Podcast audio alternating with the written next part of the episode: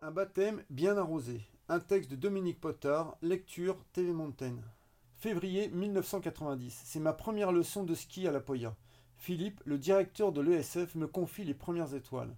Fort de mes 15 ans d'expérience, sur des sites autrement prestigieux, j'aborde ce cours comme un aimable divertissement. Ce qui est une erreur. La leçon commence au téléski de Poya 1. On s'arrête tout, me demande un gamin. Surpris par cette question, je réponds Bah au sommet. Tout en haut s'exclame un autre clair affolé. Bah oui, tout en haut. J'ouvre la marche, atteins la route de la cascade où s'arrêtent la plupart des skieurs et continue. Deuxième erreur. J'en prends conscience de le raidillon final où je suis obligé de tenir la perche à deux mains. À peine ai-je fait demi-tour que le spectacle commence. Jérémy attaque la côte, raide comme un piquet, les yeux exorbités. Il décolle aussitôt du sol, part en vrille et atterrit sur le flanc. Lâche Jérémie ne lâche rien et continue l'ascension en rabotant la neige de tout son long. Je me dis que s'il arrive en haut comme ça, c'est un moindre mal. Maman Juste au moment où il va être tiré d'affaire, Jérémie lâche la perche et repart illico en marche arrière. Antoine est dégommé sans ménagement, tout comme Pauline. Un à un, mes élèves s'empilent au pied du raidillon. Le problème, c'est que nous sommes côté piste rouge. En file indienne, nous longeons le haut d'un mur jusqu'à la lisière de la forêt. Je pivote en chasse-neige.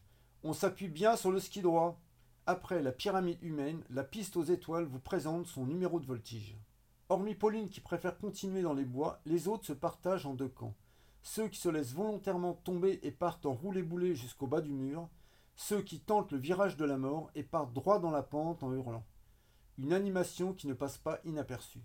Lorsque nous arrivons au pied du téléski, une tête rousse jaillit de la cabane et crie Moniteur, téléphone, un peu inquiet, j'entre dans la cahute. Euh, c'est où? Sur le comptoir, répond une voix dans le noir. J'ôte mes lunettes de soleil. Le perchman, assis à son guichet, pointe du doigt un petit bar où sont alignés trois verres. Le coup du téléphone. J'ai connu ça à la Rumna, vieux téléski chamoniard. C'est comme au Monopoly. Chaque fois qu'on passe à la case départ, on décroche la timbale. 11h30, écarlate, je rends mes élèves à leurs parents. Papa, on a fait la piste rouge, claironne Antoine. Je m'apprête à partir quand Philippe m'interpelle. Viens, faut que je te présente. Retour à la cabane. Côté bottin téléphonique, on est passé du blanc au jaune. Trois quarts d'heure plus tard, à gare, je réussis à fuir sur Traquenard. Il me faut dix minutes pour retrouver mes skis. Tu vas où? La question vient de Philippe. Euh, je sais pas. On va aller manger une croûte à l'hôtel du Buet, ils ont du bon rouge. Nous déchaussons devant l'établissement. Bonjour Dominique, c'est un de mes élèves avec sa mère. Euh, bonjour Antoine. Non, moi c'est Jérémy. Il est gentil ton moniteur? demande la maman. Oui, mais il est tout le temps au téléphone.